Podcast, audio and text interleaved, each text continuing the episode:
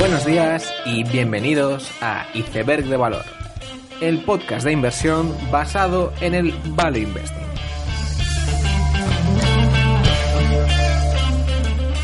Bienvenidos los seguidores de los compounders ocultos, bienvenidos a Iceberg de Valor. En esta tercera semana de mayo se ha publicado la última edición de la revista Graham and Doddsville, que es una revista periódica con entrevistas a gestores, especialmente de todo el mundo anglosajón. Suele ser en general una revista siempre a seguir, pero más en concreto, esta edición ha sido muy comentada y aún así me parecía importante eh, hacer mención en el podcast porque a mí me ha gustado bastante, especialmente la entrevista a John Hampton del fondo Bromte Capital y creo que es una entrevista bastante buena. Él da muchísimas anécdotas y muchas historias sobre elecciones y, y cómo invierte y creo que todo el mundo lo debería leer y esa es al menos mi recomendación. Esta semana también ha sido una con resultados, una vez más, si os fijáis, casi pues dos de cada tres meses suelen estar llenos de resultados que, bueno, está bien para tener noticias, pero para el inversor en general, pues sí que suele ser un obstáculo para estudiar con tranquilidad las empresas, pero hay que vivir con ello. Y esta semana no voy a hacer un gran repaso de empresas, me voy a centrar solo en una, y esa es Baidu, porque es una empresa que en el QA que hice en diciembre, pues la, mencioné, ha sido una tesis de inversión que mm, he mencionado bastantes veces y ha publicado esta semana resultados que han sido bastante malos. No los resultados en sí, sino el guidance. Y bueno, bastante gente me ha preguntado qué opino sobre ello, así que me ha parecido importante hacerle un pequeño repaso. Para quien no conozca Baidu, es el buscador más popular en China y por lo tanto normalmente se compara con Google. En general las comparaciones entre empresas occidentales y, y chinas no, no suele ser muy bueno hacerlo porque siempre hay pequeñas diferencias que son muy importantes y simplificar haciendo analogías con Occidente pues es bastante peligroso. Aún así, Baidu es una especie de Google chino que originalmente era parte de esas tres empresas tecnológicas de China que eran muy grandes y eran Tencent, Alibaba y Baidu. Sin embargo, con la transición al consumo de aplicaciones en, móviles, Tencent y Alibaba hicieron esa transición muy bien. Sin embargo, Baidu, y demostrando pues una falta de visión estratégica, no supo adaptarse bien a ello y fue siempre muy tarde a esa transición móvil. Además, ya más adelante, en cuanto a la transición a la nube y otros, siempre se ha quedado bastante atrás de los dos gigantes chinos. Sin embargo, y esto es un poco parte de la tesis, durante los años ha ido haciendo otras cosas que quizás no han saltado tanto a las noticias que han estado bastante bien.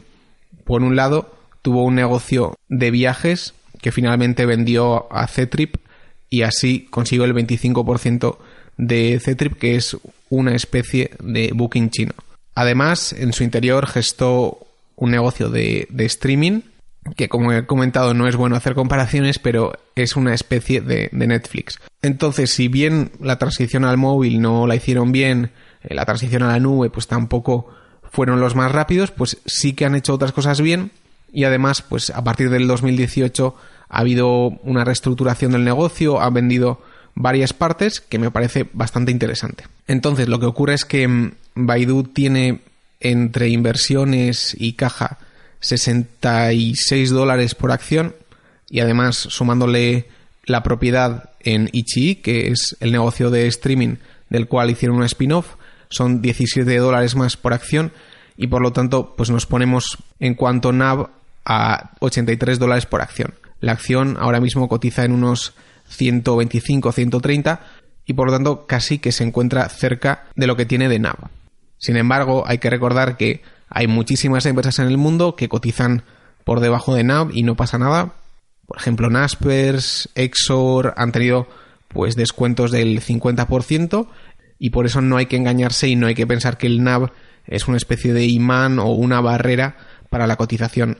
Y de hecho, pues otras tesis de inversión muy habituales, por ejemplo en España, como es Melia, también pues trata de lo mismo y siempre hay un descuento bastante importante sobre los activos en el NAV.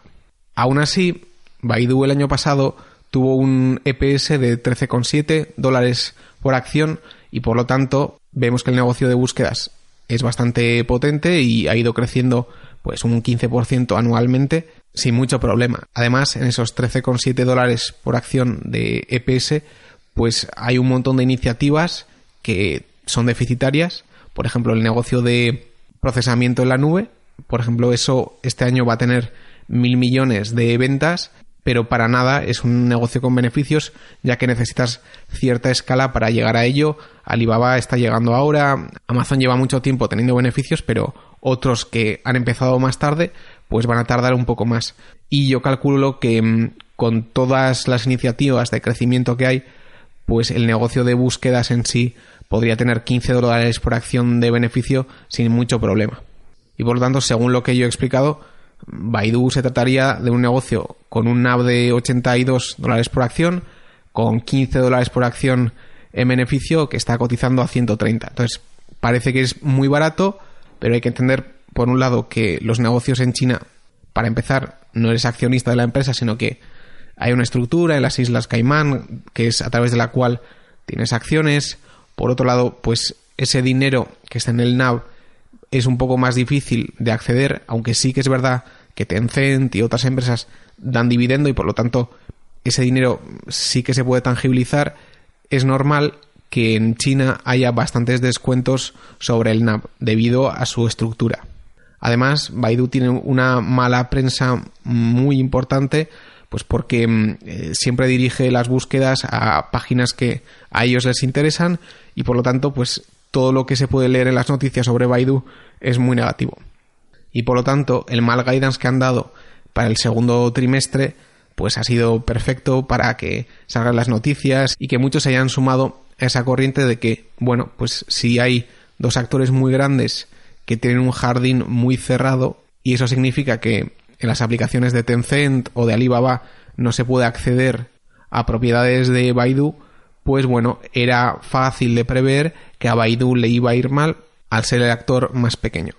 Sin embargo, y aunque esta es un poco la corriente de pensamiento y todo el mundo se suma cuando hay malos resultados, realmente no es lo que ha ocurrido en este trimestre. De hecho, los usuarios año a año han ido creciendo. Lo que sí que ha ocurrido es que, bueno, China no está en el mejor momento de su ciclo. Por ejemplo, los coches vendidos año a año pues están en menos 30 y similares. Y hay que recordar que el negocio de la publicidad es cíclico y eso ha afectado al guidance de Baidu. Además, ha hecho ciertos cambios internos que le requieren de mayores inversiones en el presente para obtener esos beneficios en el largo plazo. Y por lo tanto se han acumulado bastantes factores en el segundo o tercer trimestre de este año que han hecho que ese guidance sea tan malo. Yo sigo pensando que eh, a estos precios evidentemente es bastante buena oportunidad, ya que lo que ha ocurrido no es que los usuarios se vayan a otro sitio y que Baidu esté en eterno decrecimiento. Es más, o sea, cada vez hay más usuarios que utilizan la aplicación, pero los clientes que es la gente que se quiere publicitar, no ha empujado lo suficiente por los anuncios y por lo tanto ese precio de los anuncios ha disminuido. Lo lógico es que esto fuera temporal y por lo tanto pues esto fuera una buena oportunidad. Todo puede ocurrir. Evidentemente no tengo por qué tener razón y lo que hay que evitar pensar es que el NAP va a proteger eh, esta inversión de cualquier cosa que pueda ocurrir porque esto no es verdad. Y si el negocio operativo de Baidu no va bien y por lo que sea hay una fuga de usuarios o, no funcione, eh, la acción cotizará por debajo de NAV sin ningún problema. Sí es una buena medida para no perder todo el dinero, pero cotizar por debajo de NAV es bastante habitual. Y por lo tanto, la clave de la tesis no está tanto en ver los balances, sino en corroborar que esos 15 dólares por acción de beneficio se puedan dar o no. Y esto es básicamente mi resumen de los resultados de Baidu y lo que pienso a futuro. Esta semana querría hacer un repaso de la historia de una empresa.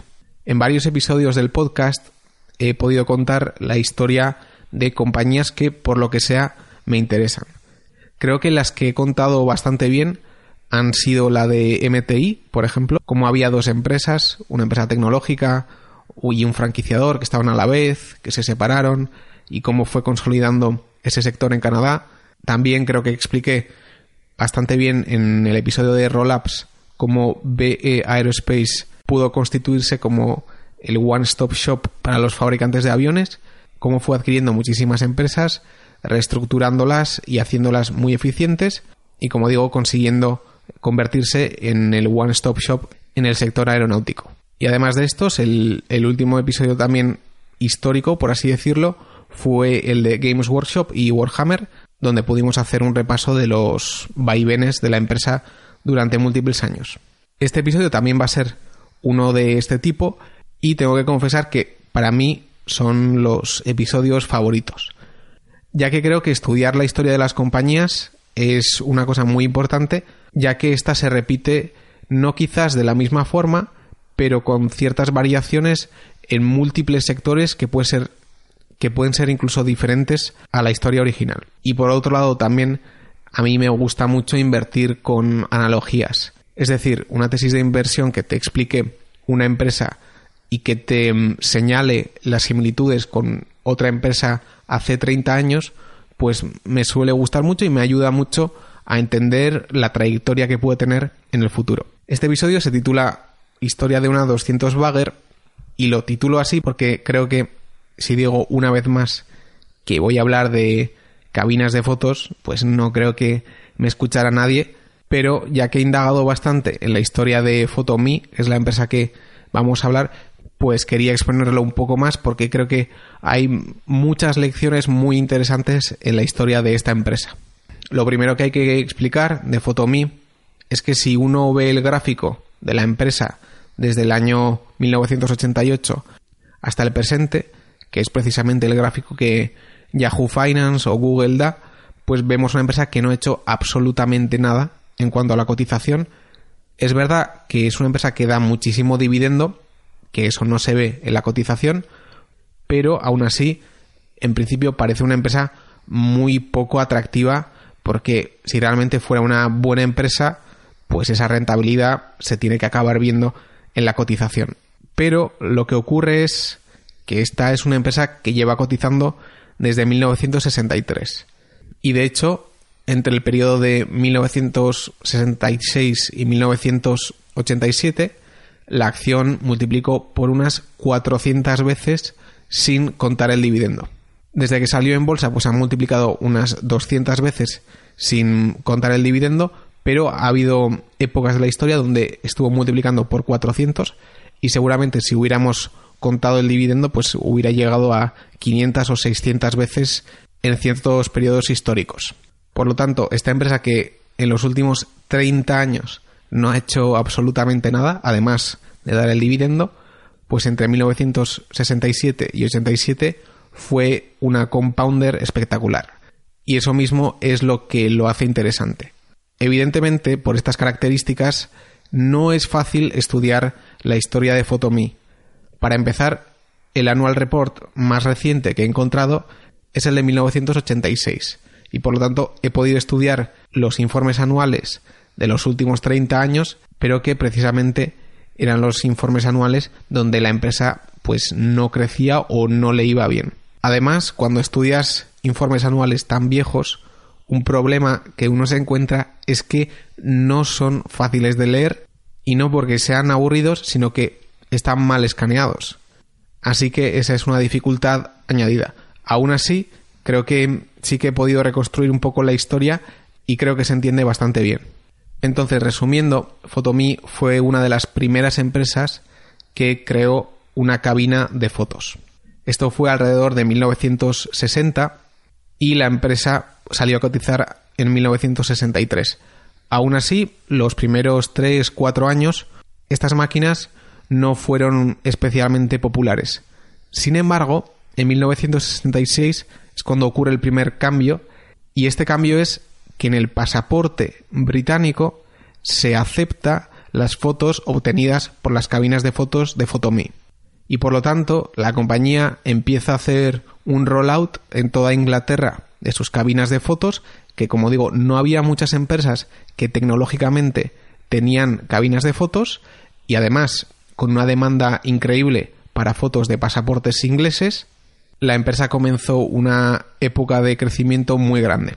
Además, en 1976, estas aprobaciones de diferentes gobiernos en todo el mundo se expandieron y en muchos otros países las fotos obtenidas en, cabinas fotográficas fueron aceptadas para pasaportes. Además, hay que tener en cuenta que por estas épocas, 1980, sacarse fotos no era lo que es hoy en día. Hoy todo el mundo tiene un móvil o incluso más en el pasado todo el mundo podía tener una cámara, pero en 1970 esto no era tan habitual y por lo tanto es entendible cómo las cabinas fotográficas pues tecnológicamente eran bastante avanzadas y que tuvieran mucho éxito. Por lo tanto, en estos años dorados de Photomi hubo por un lado una ventaja tecnológica que permitió que no todo el mundo pudiera hacer una cabina de fotos. Además, tuvieron vientos de cola muy importantes legales y todo cambio en los pasaportes, en los carnes de conducir que se hiciera, pues significaba que Fotomi iba a tener una demanda muy muy alta para gente que quería fotos. Y como digo, pues para estas épocas sacarse fotos no era tan habitual y por lo tanto, pues digamos había una componente de moda en el producto de Fotomi. Y por lo tanto, estas son las características que hicieron que Fotomi pues pudiera hacer un rollout eh, tanto británico como internacional y multiplicar por 300 o 400 veces su cotización.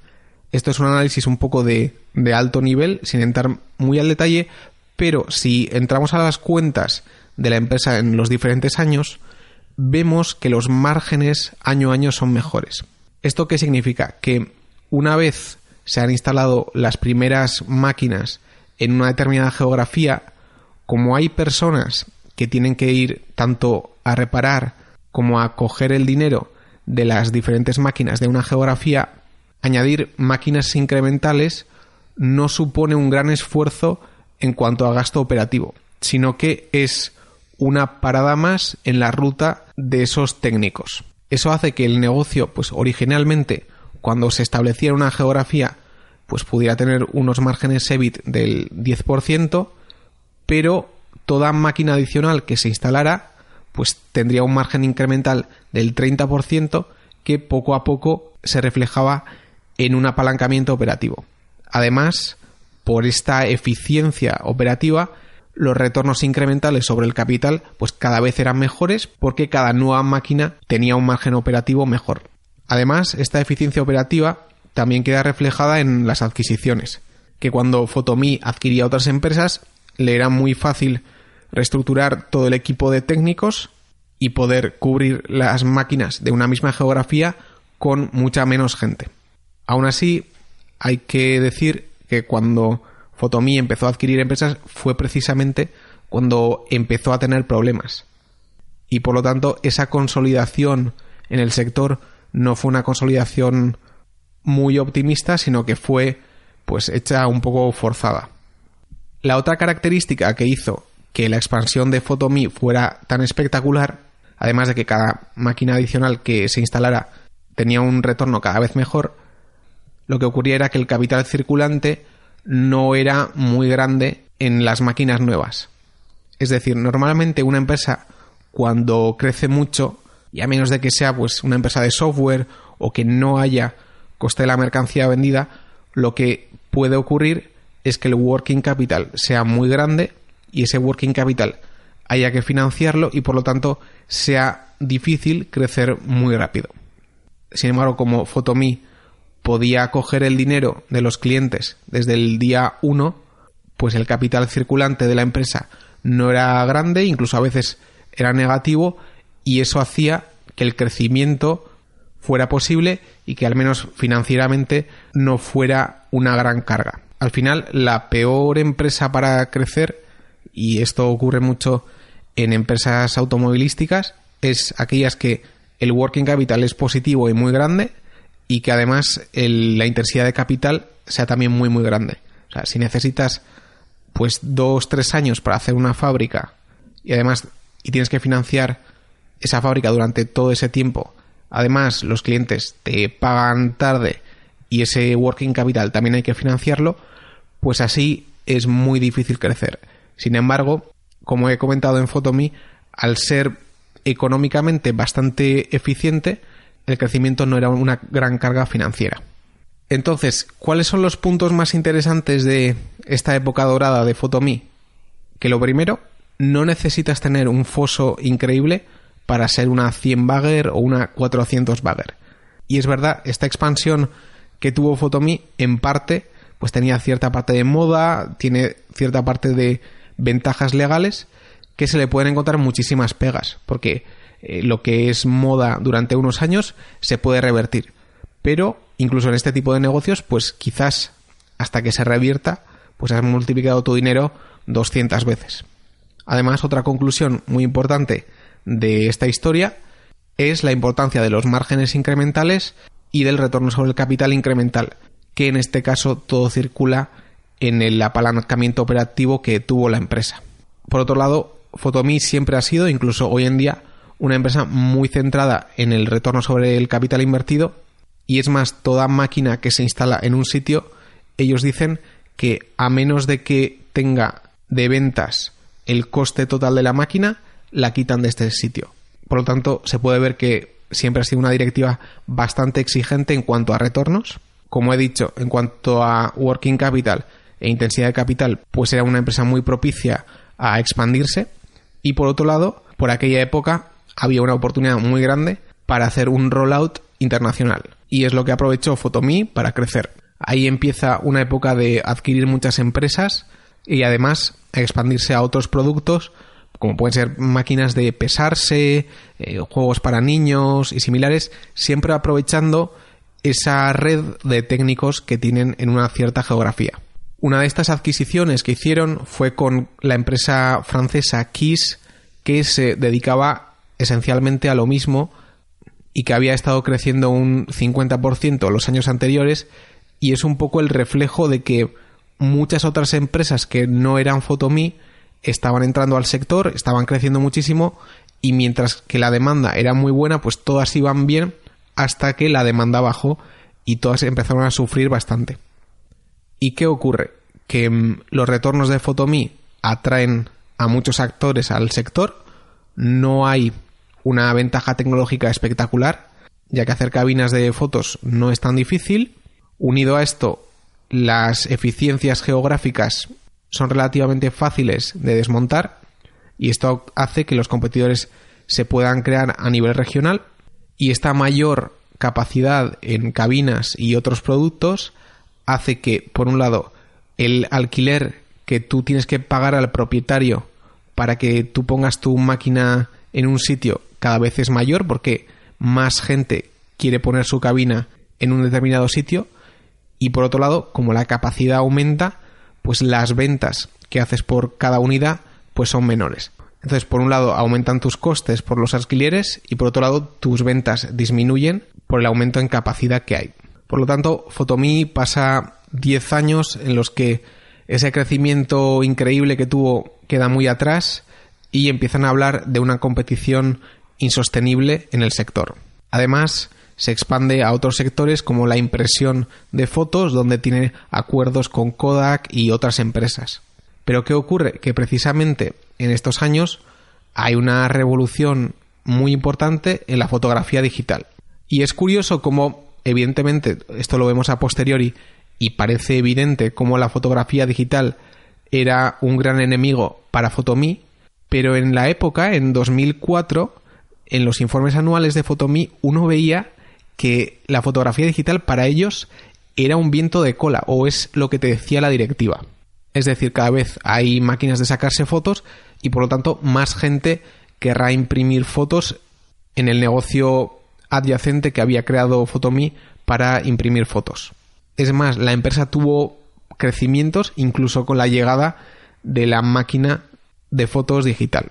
Sin embargo, llega 2008, hay que tener en cuenta que el iPhone ya se había presentado y esto, unido a la fotografía digital y unido a que ciertos gobiernos habían empezado a puentear a las cabinas de fotos y a poder hacer fotos en la propia instalación del gobierno, pues fue un desastre total para Photomi y la acción pasó de, de 90 céntimos a, a 16 céntimos y la compañía empezó a cuestionarse todo el rumbo.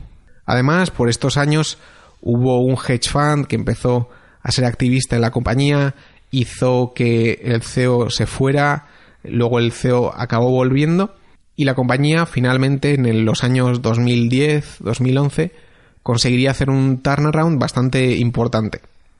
Básicamente centrándose en ser más eficiente y hay que tener en cuenta que esa competición increíble que existía en los años 2000 o 1990, pues en el año 2010 con la llegada de los móviles con cámara, donde los fotomatones pues la demanda es mucho menor, pues eso hacía que no hubiera tanta competencia y simplemente concentrarse en ser más eficientes consiguieron tener beneficios operativos muy muy buenos. Y la compañía, después de estos años tan oscuros y viendo que tenía una dependencia muy alta a la fotografía, siendo por un lado tanto a, la impresión de fotos como a las cabinas fotográficas, pues decide expandirse a otros sectores. Pero siempre aprovechando eso que la hizo tan exitosa en el pasado, que es tener un equipo de técnicos en geografías para hacer reparaciones, coger el dinero y, similares. Es por ello que se han expandido ahora a lavadoras que funcionan con monedas. La compañía ahora tiene diferentes divisiones. Una sigue siendo las cabinas fotográficas. Otra, y aunque parezca mentira, sigue siendo la impresión de fotos. Por otro lado, están las lavadoras que funcionan con monedas además el negocio de reparación de lavadoras al que se han expandido y finalmente han hecho una adquisición del leasing de máquinas de zumos, que como vemos, aunque la compañía se expande a diferentes sectores, siempre la filosofía es la misma, que es la de explotar sus fortalezas. Entonces la pregunta es, ¿qué lecciones saca uno de esta segunda época más tumultuosa de Fotomi? Que lo primero es que la directiva no está ahí para decirte la verdad. Ellos, en el caso de Fotomi, habían visto la llegada de, la cámara digital y bueno, quizás había cosas positivas y negativas, pero simplemente te estaba diciendo las ventajas y eso remarca como la directiva de una empresa no tiene por qué decirte la verdad si no va en sus intereses. Por otro lado, los cambios tecnológicos cambian un negocio completamente, pero esto no tiene por qué verse desde un principio. Cuando salieron las cámaras digitales, Fotomi iba muy bien, incluso mejoró resultados, pero en el medio y largo plazo fue un factor muy dañino para Fotomi. Por otro lado, las modas son tus amigas hasta que no lo son y por lo tanto hay que ser consciente de cuando una empresa depende de cierta moda o viento de cola legal y ver cuándo esto cambia. Además de esto, si no tienes foso, los cambios pueden ocurrir muy rápido y hay que tener en cuenta que esas eficiencias regionales que estábamos hablando pues son relativamente fáciles de romper. Y con estas lecciones acabo el episodio, espero que os haya gustado y hayáis sacado alguna idea sobre esta historia. Dadle a like en iVoox y YouTube. Nos vemos la siguiente semana y seguid aprendiendo.